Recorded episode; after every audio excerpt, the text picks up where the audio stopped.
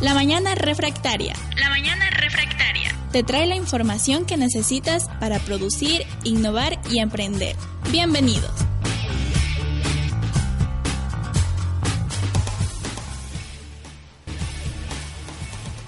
Muy buenos días a todos nuestros radioescuchas. Hoy estamos nuevamente en un programa más de la mañana refractaria.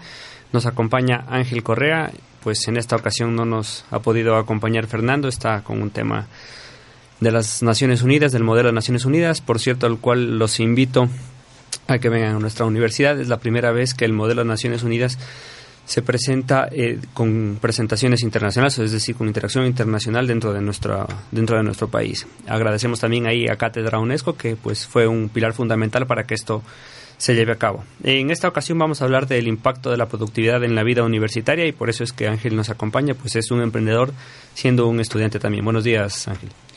Buenos días, Juan Diego. Buenos días a todos aquellos que nos escuchan y nos ven por todos los canales digitales.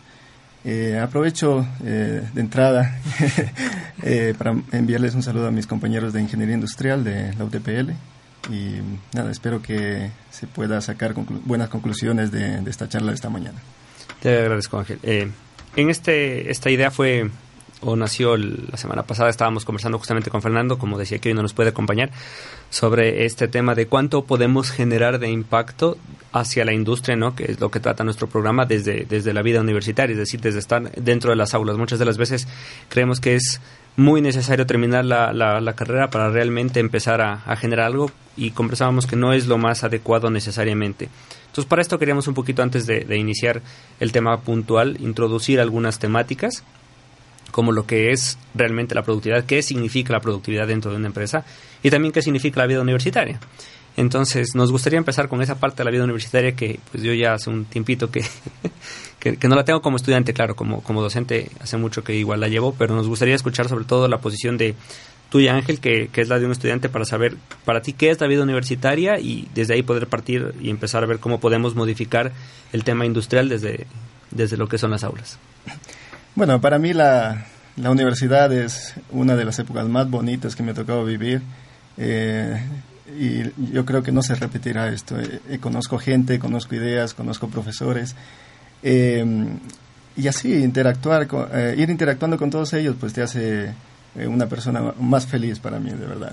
Claro que es una época de mucho esfuerzo porque de eso demanda la universidad, pero la verdad que hay una muy buena recompensa que haces un montón de amigos, te llenas de conocimiento, que es lo más importante. Eh, el estar aquí, el estar en una universidad, simplemente por estar tú ya vas aprendiendo. Hay cosas que antes no te las planteabas y ahora eh, te las planteas de una mejor manera.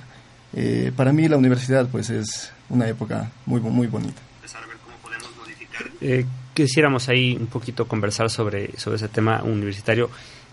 ¿Cómo ves tú, la, antes de, pasar al tema de la productividad, cómo ves el hecho de que la universidad dé alguna opción o algún tiempo para poder generar emprendimientos o negocios?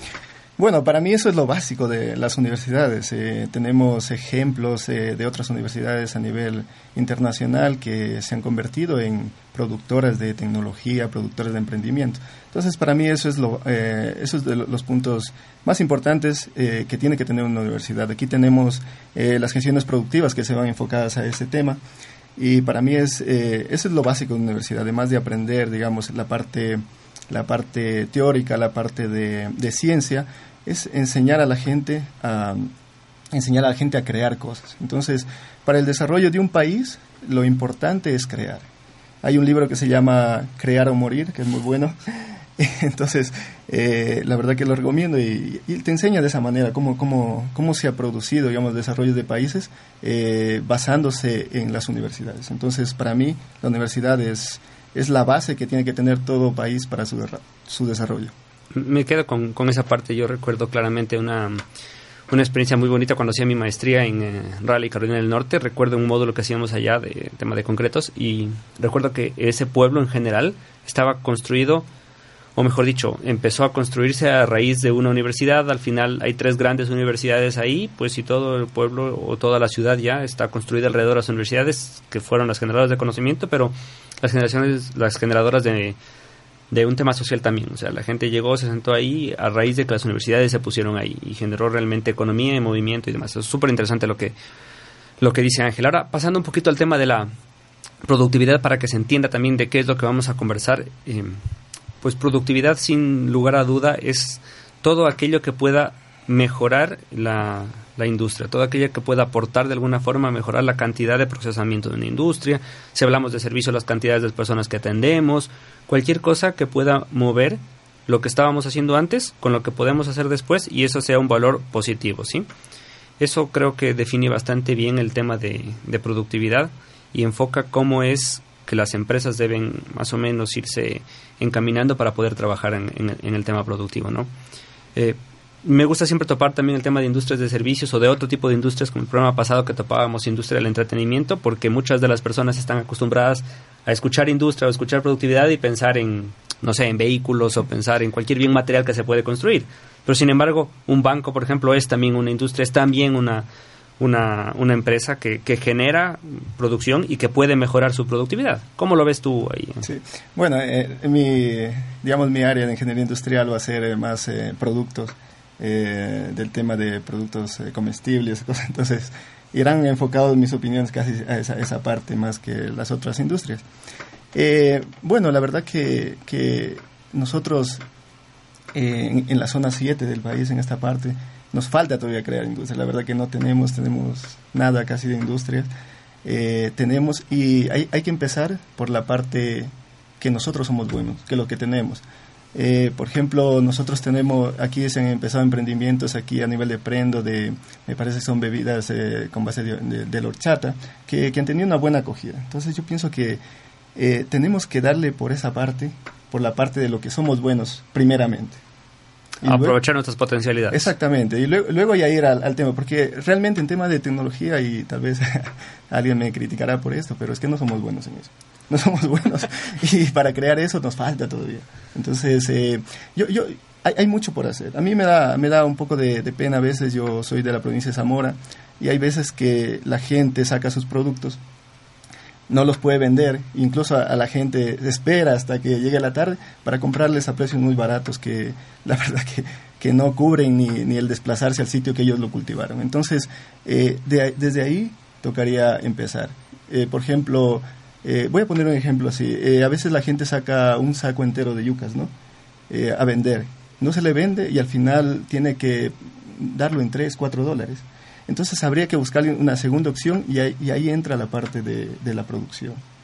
Estamos, estamos completamente de acuerdo. Ahora el tema es un poquito cómo hacerlo ¿no? desde la vida universitaria. Habíamos tratado en programas anteriores de emprendimiento, incluso estuvimos con el gerente de, de que nos comentaba cómo fue el nacimiento, pero claro, ninguno de estos emprendimientos o ninguna de estas cosas que ya hemos tratado, ninguno era todavía estudiante, sino que ya son graduados todos y han empezado su programa. Entonces, eh, si definimos que esa es un poco la productividad de, de, de una empresa, la primera pregunta o, la primera interrogante sería, ¿existe el tiempo suficiente siendo estudiante para generar emprendimiento, para generar industria o para empezar a generar ideas?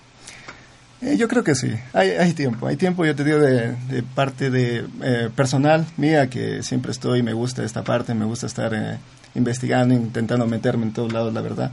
Eh, yo pienso que sí hay, eh, lo que falta es un poquito de las ganas de, de, las personas y eso es una de las barreras, yo pienso que, que hay que saltar primero, es eh, el motivarte a crear algo. Eh, tú cuando llegas a la universidad, eh, yo pienso que hay que meterles en la cabeza a los estudiantes que desde que llegan hasta que se gradúen tienen que tener un producto o una empresa. O sea, se tiene que acabar en eso. Incluso, bueno, ese es otro tema, pero hasta deberían graduarse con eso. Digamos, sí, sacar un producto o, o una empresa, pero ya, como se dice en producción, ya cuajada ya. ¿ya? Entonces, eh, pienso que hay tiempo, eh, lo que nos falta es motivación y un poco de ganas. Yo sé que en esta época somos jóvenes eh, y, y, queremos un poco divertirnos, pero sí, yo pienso que sí hay un, un pequeño espacio para, para, el tema de emprendimiento y el tema de producir algo. Sí, yo, bueno, como decías hace un momento, la universidad también con el tema de gestiones productivas trata de fomentar este tema, ¿no? Y la carrera de ingeniería industrial, evidentemente, lo hemos conversado muchas veces, es lo que pretende hacer de sus, de sus futuros profesionales. Ahí me, surgen algunas, algunas cosas que me gustaría ir, irlas tratando, pero primero quiero que nos cuentes un poquito para que todos nuestros radioescuchas también sepan por qué estamos aquí contigo, no porque simplemente se nos ocurrió invitar a alguien, sino quiero que nos cuentes un poquito dentro de tu vida universitaria, que ahora mismo ya van a ser cuatro años, si no me equivoco, ¿qué emprendimientos o qué cosas has puesto en marcha? ¿Qué ha fracasado? ¿Qué va bien? ¿Qué, qué, pretende ir bien? Sí. Bueno, la, la, primera cosa que, bueno, el primer producto que intentamos sacar fue una tinta conductora, que fue un proyecto con el doctor Aramia Sánchez. Eh, que incluso les pusimos en prendo, pero eh, a eso me refiero que a veces no somos tan competitivos en eso. La sacamos, la probamos, funcionaba, pero el mercado ya tenía otras tintas, eh, tenían un, poco más baratas de las que sacamos nosotros. Entonces era muy difícil, digamos, entrar. Y además el, el tema de, de, ponerse a producir eso, pues vimos que no, no tenía no tenía futuro. Pero para ponernos también un poquito en contexto, ¿qué, ¿qué, pretendía la tinta conductora? Porque a lo mejor no todos entendemos qué es. Sí, eh, bueno, es una tinta, digamos, con, como de un esfero que tú rayabas y podía conducir electricidad. Entonces, eh, el objetivo era intentar hacer eh, circuitos electrónicos, pues simplemente rayando y prender y hacer. Pero eh, no se utiliza mucho porque ya saben que la parte electrónica va siempre a gran escala para que abarate los costos. Este simplemente iba, iba a ser eh, como tema como universitario, digamos, para o, o, de estudiantes de primaria, de secundaria, para que eh, puedan ellos practicar, digamos. Podría ser muy, muy didáctico, no necesariamente industrial, pero al final puedes dirigir a la industria de la educación. Exactamente. Eh, bueno, también ahí capaz que no se planteó este tema al principio, luego yo, ya lo vi, pero ya pues luego cuando ya se llegan más, ideas ya estás en otras cosas. Entonces, eh, se podría volver. Nosotros tenemos ahí la, la formulación, tenemos el diario, la bitácora que íbamos siguiendo. Eh, para esta tinta. Ese es el, la primer, el primer emprendimiento que, digamos, que no, le, no, no, culminó en una empresa. El segundo fue la parte de, de se llamaba Pavicom, es una empresa de pavimento continuo, que se intentaba reciclar los neumáticos, triturarlos y darle, digamos, como, como eh, pisos, pisos continuos, digamos, de, de caucho, de caucho. Entonces, eh, incluso nos presentamos en eh, Toldas y gente me parece que se llama lo que es el municipio. Presentamos la idea, creamos la empresa, pero eh, lo que pasa es que es, el proceso es, era muy costoso. O sea, comprar las maquinarias para nosotros mismos, coger las llantas, triturarlas, era, era costoso. Pero intentamos buscar comprar, digamos eso, ya ver una empresa que tenga y comprar. nos topamos con el inconveniente que luego de, de triturar la llanta, eh, para unirla necesitábamos eh, una resina. Intentamos con todo tipo, con cemento de contacto, pero necesitamos una resina especial para que aguante años. Necesitamos que aguante unos 20 años, por ejemplo, y esa resina nos costaba muy cara. El litro costaba como hacer que 6 dólares, para hacer un metro cuadrado se iban 2 litros, entonces ahí nomás costaba 12 dólares. Entonces nos topamos que, que para nosotros poder ganar algo necesitamos dar el metro cuadrado a 18 dólares. Entonces, claro, eh, la gente teniendo cerámicas que ahora valen 8 dólares no va a pagar 18 dólares. Entonces, intentamos eh, convencer que es tema ecológico, pero en eso también es eh, a la gente decirle que a veces hay que intentar buscar alternativas para darle a los neumáticos y a las cosas que contaminan, aunque cuesten más. Entonces la gente a veces no lo ve por ese lado. Que son realmente un problema. Está es un problema terrible que tenemos y lo vamos a seguir teniendo si no le damos una solución. Bueno, esas dos de las empresas y actualmente, bueno, ha, habido más cosas que se han hecho. Actualmente estamos acá, estoy sacando un, aceite, eh, tipo aceite de oliva, es un aceite de mesa, que pienso tengo muchas, eh, mucha buena vibra, digamos, que va a funcionar esa empresa.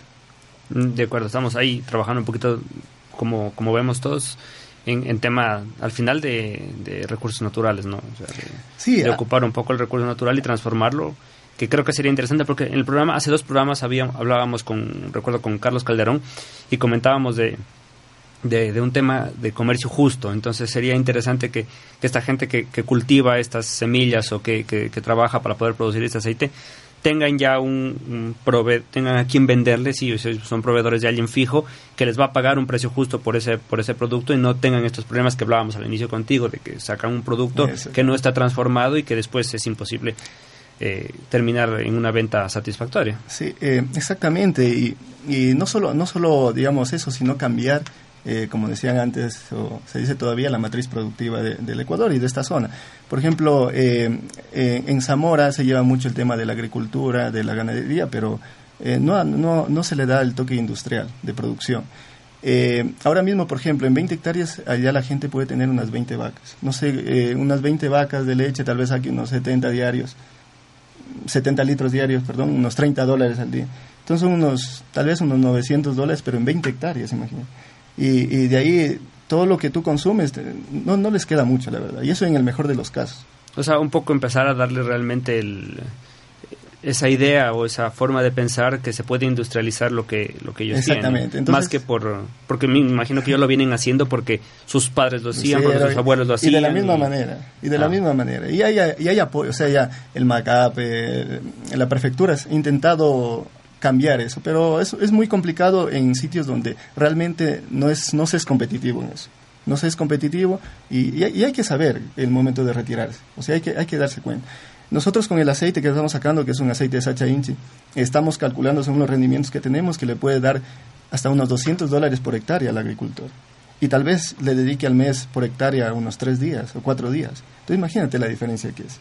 Claro, es una, una, diferencia, importante. Pero ahí, ahí, nos has comentado ya tres de tus, de tus emprendimientos, de los cuales dos no han tenido el mejor fin, pero, pero bueno, como decía David Eyegur en el, el programa pasado, nos decía, los reto, mm, si no me equivoco sus palabras, los reto o los impulso a equivocarse, porque al final del fracaso aprendemos más que del triunfo y en su momento llegará el triunfo y será mucho mejor de lo que pudo haber sido en un inicio, ¿no? Entonces esa invitación a equivocarse es también parte de, esto de, emprender, ¿no? Sí, eh, sí, eh, claro, pero ustedes no saben el, la sensación que produce el empezar algo. O sea, tú coges en tu cabeza, te haces, mira, voy a, voy a sacar esto, voy a, voy a tener ese, ese proceso, ese proceso es muy bonito, muy bonito y uno se lo disfruta eh, a tope. Al final, aunque se fracase, pero imagínate el tiempo que tuviste viviendo con esa felicidad de saber que vas a sacar un producto y que vas a, no solo a sacar el producto, sino ayudar a más gente, por el tema de que les das trabajo, les das empleo. Entonces es algo, algo maravilloso. O sea, es interesante esa, esa parte, no, siempre se topa, pero al final de todo lo que se aprende de, de un fracaso de un emprendimiento que no termina eh, de la mejor manera, pero sin embargo eso, eso no se suele topar y me parece súper interesante hablar de, de esa felicidad que te puede causar el hecho de empezar algo así, no necesariamente termine bien, pero es algo que, se siente propio, que se siente de uno, ¿no? Eh, pero yo sé que también tienes algún otro negocio propio, ¿no?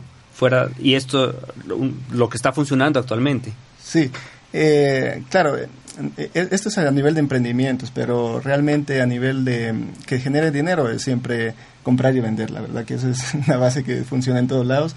Eh, tengo una empresa de compra y venta de neumáticos eh, de, para volqueta.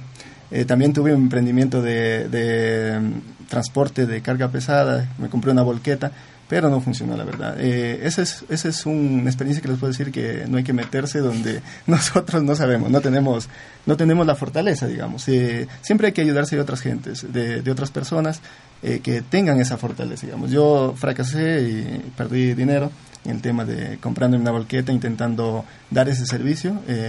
vi un...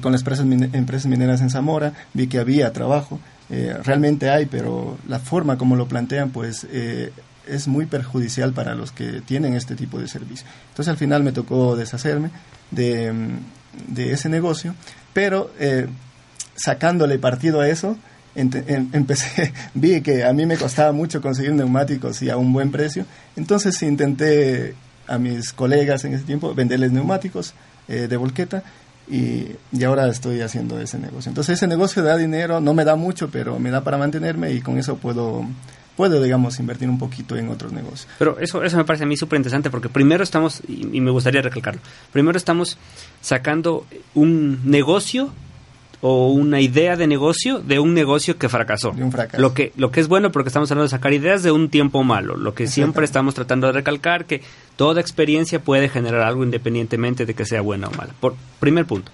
Y segundo punto, que tú dices, sí, no me da mucho, pero me da la posibilidad de mantenerme y empezar a emprender en otras cosas. Pero entonces, sí, a lo mejor no será algo para volverse millonario ni de cerca, pero, pero sí, sí es suficiente como para poder, em, no sé, mantenerse y destinar una pequeña parte del emprendimiento creo que es completamente valedero. Es decir, de ahí saco un poco de dinero que al final arriesgo que muchas de las veces se perderá, pero que en algún momento dará algo importante y eso sí será un éxito alcanzable, ¿no?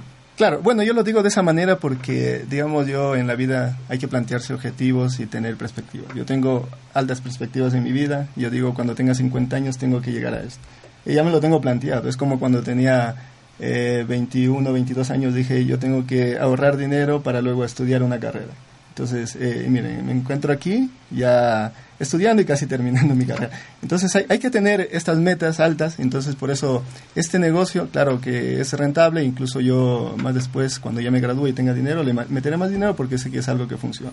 No me ocupa mucho tiempo porque tengo un socio que, que es el, yo me encargo de una parte y él se encarga de esa parte del negocio. Por ahí es interesante que vamos, vamos trazando eh, lineamientos y antes de ir a la, a la pausa vamos a trazar un pequeño lineamiento que me pareció súper interesante.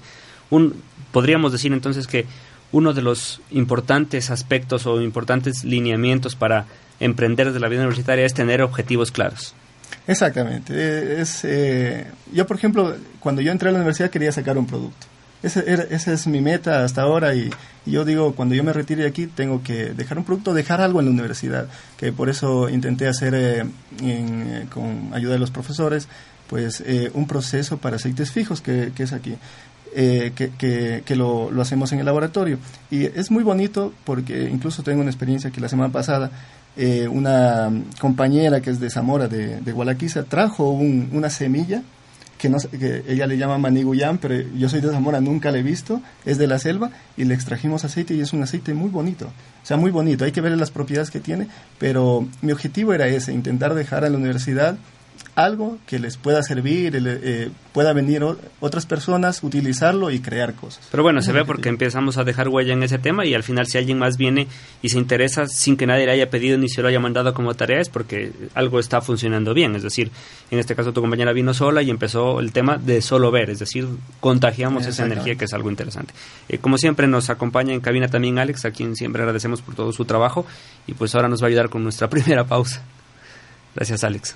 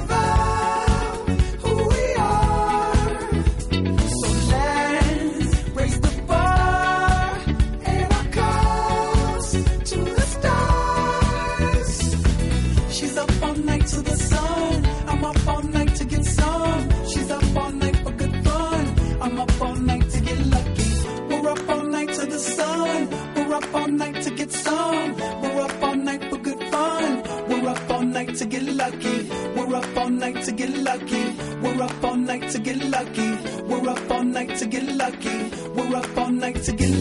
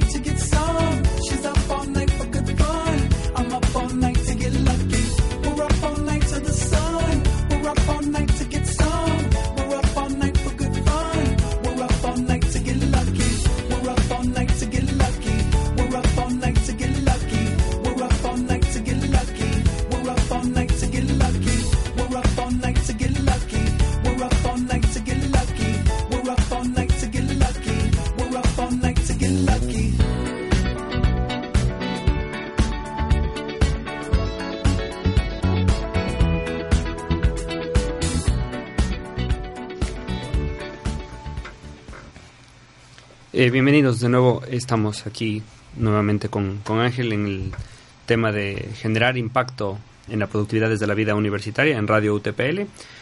Como siempre, los invitamos a seguir nuestras cuentas de Facebook, Instagram y Twitter en arroba UTPL Radio. En nuestro WhatsApp, si quieren hacer preguntas en vivo, siempre también son bienvenidas. 098-6336-495.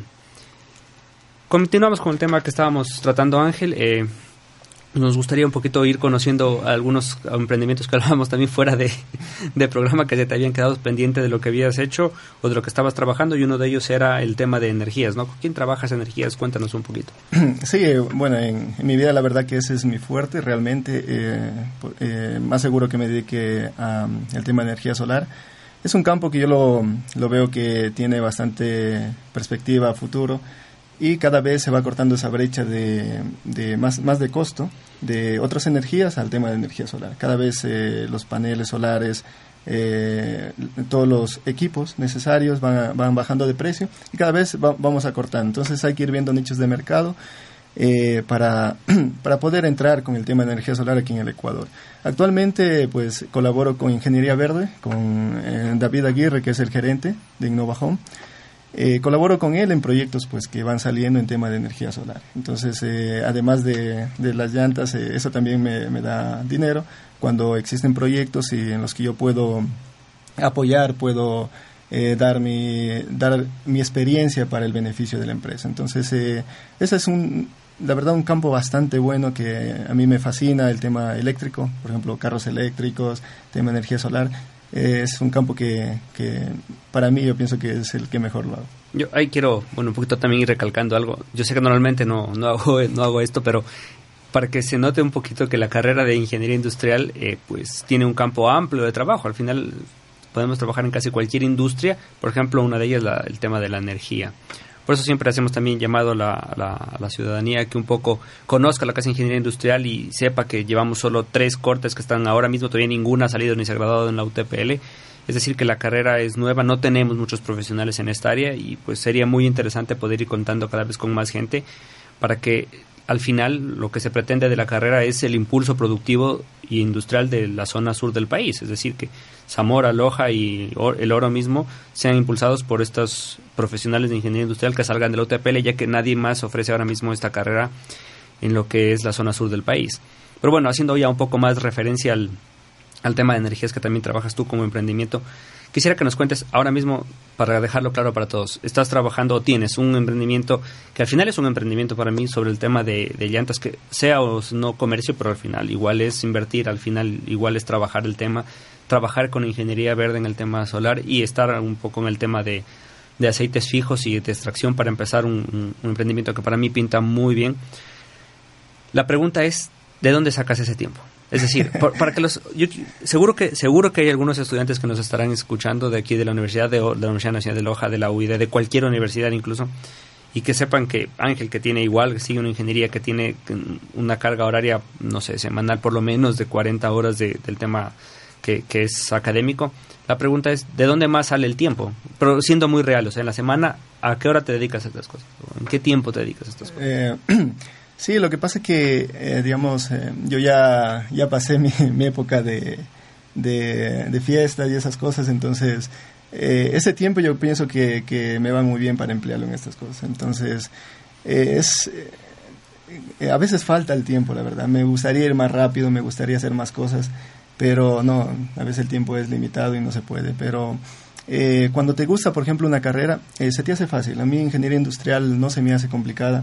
Eh, casi todas las materias que me dan para mí, eh, digamos, están enfocadas en lo que yo quiero hacer, en el tema de energías, en el tema de producción, eh, casi, casi cualquier tema que de las materias que me dan, eh, me gustan.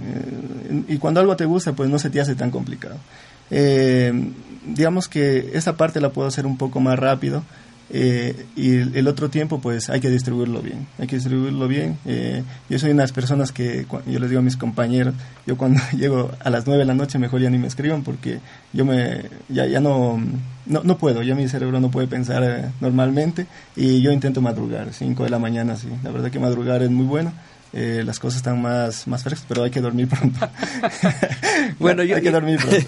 yo discrepo un poquito, mi vida es un poquito diferente, pero más allá de eso, es independientemente, creo yo, de la hora a la que te acuestas o te levantas, eh, dormir una hora de tiempo prudencial, seis, siete horas, no sé, para poder descansar y, y el resto del tiempo realmente dedicarlo a lo que ven, a, a lo que es cosas importantes, también al ocio, también a la diversión, que también son importantes, pero es organización del tiempo, básicamente, es sí. distribuir bien tu tiempo porque muchas de las veces te das cuenta que esto nos pasa los fines de semana, hemos pasado un sábado entero, un domingo entero sin hacer absolutamente nada, ¿sí? O sea, sin hacer nada. Está bien descansar, está, todo esto es correcto, pero el tema es organizarse simplemente para ocupar el espacio de tiempo correspondiente y poder generar, porque me imagino yo que dentro de tus temas de emprendimientos también sacrificarás tiempo del fin de semana. No digo que todo, pero también cogerás tiempos de un sábado o de un domingo de vez en cuando. Claro, es que eh, el fin de semana realmente es eh, el que más hay que dedicarle, porque es donde se tiene casi todo el día libre. ¿no? Aquí en la universidad hay que venir, y ya se pierde tiempo en desplazamiento y es el fin de semana. Generalmente el sábado pues siempre se lo ocupa y el domingo ya es algo para ir a hacer la compra y esas cosas, eh, estar con, con, la familia más. Entonces eh, un día siempre hay que dedicarle al tema familiar, pero el fin de semana, el sábado al menos, hay que dedicarle a, estas cosas que se van haciendo. Porque hay que distribuirse bien el tiempo, eh, hay que distribuir bien el tiempo y intentar hacer cosas, digamos, que rápidas. Porque a veces uno se llama una cosa pro- procrastinar, Ya. a veces uno se está haciendo y la cabeza le va por otro. Entonces hay que intentar eh, controlar esta parte. Enfocarse un poquito. Sí, enfocarse en lo que se está enfocarse en lo que se está haciendo. Ahora, ya conversando de los emprendimientos eh, puntuales, me, gustaría un poquito eh, entrar más en, cualquiera de ellos. Yo creo que quizás el que está en, futuro proyecto, que es el tema de aceites fijos, para poder ir en- entendiendo cómo se puede generar o cuáles serían como que los pasos o la estructura para generar eh, emprendimientos o generar impacto, sobre todo en la productividad del país o de la zona o de la localidad desde la universidad. ¿Por dónde empezamos? Eh, la verdad que siempre uno se tiene muchas ideas y, y el paso, la barrera principal es intentar, de, del- como se dice, del dicho al hecho. Ya. Eso. Dice, siempre vienen compañeros o personas que dicen, mira, tengo esta idea, es muy buena, tal, pero se queda ahí. La cuestión es que dices, yo tengo una idea y das ese paso, intentar hacerlo. Quedes donde te quedes después, pero dar ese paso es, yo pienso que la barrera principal. Dicen, mira, yo quiero sacar esta cosa, eh, este producto, estas cosas. Entonces, hazlo, hazlo. Intenta por lo menos informarte, ver si funciona, ver si es que existen más cosas aquí, de ver si es económicamente rentable, aunque sea un poco de leer, de ver. Ahora hay información bastante buena en internet y dar ese paso, la verdad que por ese, por ese, por ese punto se puede empezar. O sea, caminar un poquito más allá de la idea. Así no sea necesariamente eh, empezar a poner en práctica, sino empezar a buscar bibliografía sobre el tema, saber si siquiera es posible, si es que existe la posibilidad de... Porque muchas de las veces, y ahora que, que planteas esto, se me ocurre a mí que cuando hablamos de proyectos agroindustriales, a veces decimos, sí, el aceite de o la bebida de puede ser genial, fantástica y demás, pero ni siquiera hemos investigado si se produce en el país, si hay lo suficiente, si, porque al final puede ser que ni siquiera sea cultivable, no, sea, no tengamos esa producción, es decir, que no vamos a tener ni materia prima para trabajar, entonces claramente no va a ser un buen emprendimiento. Entonces el primer eh, paso, dar el paso, por Dar así decirlo. Claro, eso, eso sería lo, lo, lo primero. Lo primero. Y lo más duro, la verdad. Y lo, sí, seguramente lo, más duro. Y una vez que hemos iniciado ese, ese por ejemplo, en el caso de- del tema del aceite fijo, que hemos iniciado, hay barreras que se van presentando más allá de ya dar el paso, como cuáles, por ejemplo. ¿Qué problemas has tenido Eh, tú? Bueno, ah, la primera, para mí el problema que me, siempre me limita es la parte de, económica, digamos, porque a veces, a veces hay, hay que comprar algo, eh, un equipo, mandar a hacer algo, y que no cuesta mucho, pero a mí me toca organizarme para yo poder ahorrar dinero de lo que me va saliendo mensual y, y- y invertir en esto. Entonces, claro, si yo tuviese ese dinero disponible, ya no tendría que tardar un mes para comprar algo. Lo compraría y capaz que algo que se puede hacer unos dos, tres días me tarda un mes.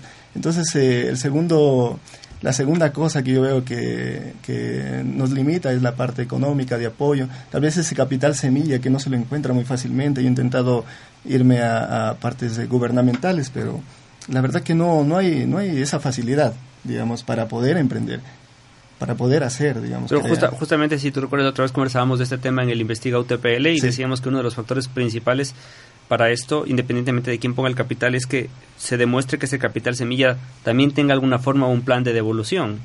Sí, eh, yo, yo estoy de acuerdo contigo en, en esa parte que a veces cuando las cosas eh, nos dan gratis no le ponemos eh, el suficiente valor, eso es verdad, pero eh, se puede, digamos, eh, de alguna manera, un 50-50, por ejemplo, de apoyo sería muy bueno. Tú pierdes el 50 eh, y... o sea, es decir, que más allá de que se pierda se gana, de que el 50% de, la, del, de lo que es eh, la inversión inicial eh, que, que te están brindando sea que sea devuelto, digamos, y el otro 50% no, sea Exactamente. una gratuidad, por así decirlo. Sí, eh, claro, porque a veces la verdad que, que cuando em- iniciamos un emprendimiento y, y- y si nos dan todo gratis, eh, incluso hemos visto, eh, hemos visto eh, sist- eh, sistemas productivos que están sin funcionar porque les han regalado en asociaciones, que lo vimos en Zamora hace un tiempo, que no funcionan, pero si les hubiese costado lo que cuesta eso, o la mitad, o la tercera parte, yo pienso que estaría funcionando. De acuerdo, de acuerdo. Entonces, un poco la segunda barrera sería de carácter eh, Económico. económico, ¿no? De carácter económico. Sí. Una vez que podemos empezar a suplir eso, no digo que lo vamos a suplir, porque ni- yo creo que ningún emprendedor tiene todo el dinero para...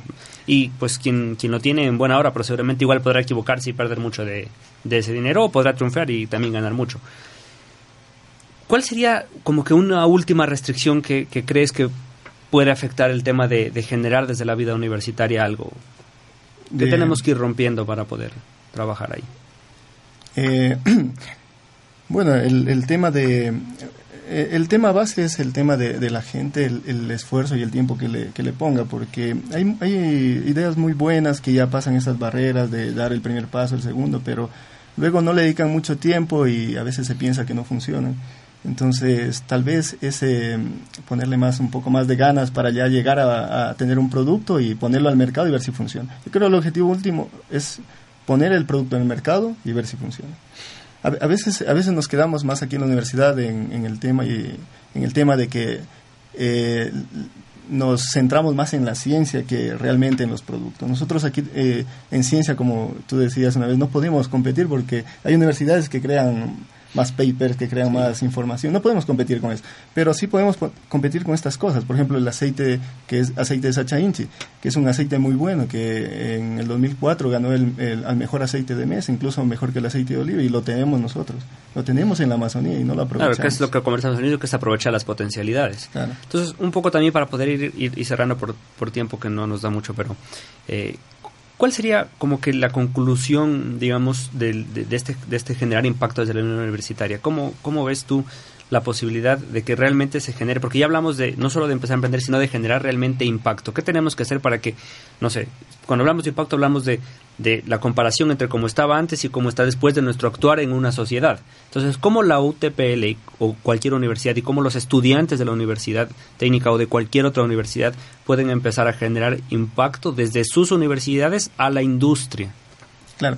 Eh, yo pienso que el tema de gestión productiva y, y la universidad tiene como intenta tener convenios con la parte de, de la sociedad, con organizaciones, con yo pienso que debe debe esta parte debe hacer, hacerse más fuerte, ¿ya? Porque a veces solo se queda en, un poco de apoyo nada más. La, eh, la cuestión es exigir eh, de alguna manera que esto se, llegue a algún límite, digamos. Eh, la universidad siempre tiene los convenios, por ejemplo, con pequeños emprendimientos, intentar... eh, de alguna forma que estos emprendimientos lleguen a buen sitio. Estas, esta, estos convenios que tiene la universidad, eh, no recuerdo cómo se llaman los convenios con la sociedad, convenios con la sociedad, me parece que es Sí, bueno, depende con diferentes instituciones privadas o públicas que pretenden hacer vinculación, que pretenden hacer transferencia de tecnología, Exactamente. cosas. Entonces, eh, yo pienso que eso debe, debe profundizarse más. Yo creo eh, eh, eso va a ser la, el, el punto clave para que nuestra zona se desarrolle.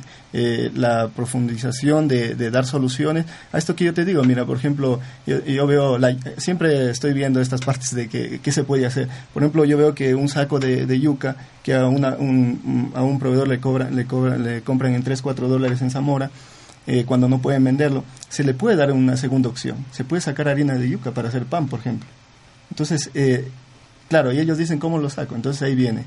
Claro, no, no conocen la forma de hacerlo. Exactamente, entonces ahí viene el apoyo que podemos dar. Y, y no solo en eso, sino, por ejemplo, estaba viendo el otro día es que del, del plátano, eh, del plátano, por ejemplo, se puede aprovechar hasta la cáscara, de verdad, Eh, del plátano. Los Y- subproductos. Claro, y nosotros, por ejemplo, de Zamora traemos el plátano. Eh, no sé, un- más de un 50% que es desecho. Entonces tenemos el desecho donde no lo queremos, eh, eh, pudiendo tenerlo allá que genere... Que genere Completamente de acuerdo. Claro, entonces la universidad está llamada a eso. Yo ahora lo sé, sé de todas estas cosas porque estoy en la universidad. Aquí la verdad que se conversa con gente, gente que tiene ideas, eh, que sabe, poco a poco se va, se va tomando esa forma. El estar en la universidad no, no es venir a, um, pasar materias, sino es esto. El, el compartir ideas, el estar en un laboratorio y uno te dice una cosa, el otro te dice otra cosa, ir cogiendo, ir cogiendo esas pequeñas cosas positivas y irlas, eh, irles dando forma. Entonces, por ejemplo, yo en Zamora ahora mismo, incluso que salga de la universidad, además de lo- espero ver eh, cómo lo puedo hacer, pero una de esas cosas es ver, darles herramientas a la gente, ir a los municipios, las prefecturas, decirle, mira, eh, si tú compras esta ralladora industrial y compras este secador, eh, secador eléctrico o a gas, tú puedes decirle a la gente cuando no venda su yuca, por ejemplo, ve, ve a esta zona y, a- y dale tu yuca y ellos te entregan harina de yuca. Y ya está. Entonces le, le das una segunda opción a la gente. Y eso puedes hacerlo con todos los productos. Y ganas valor. ganas No es lo mismo vender una yuca que vender harina de yuca. Por supuesto que Entonces ahí está el tema de producción.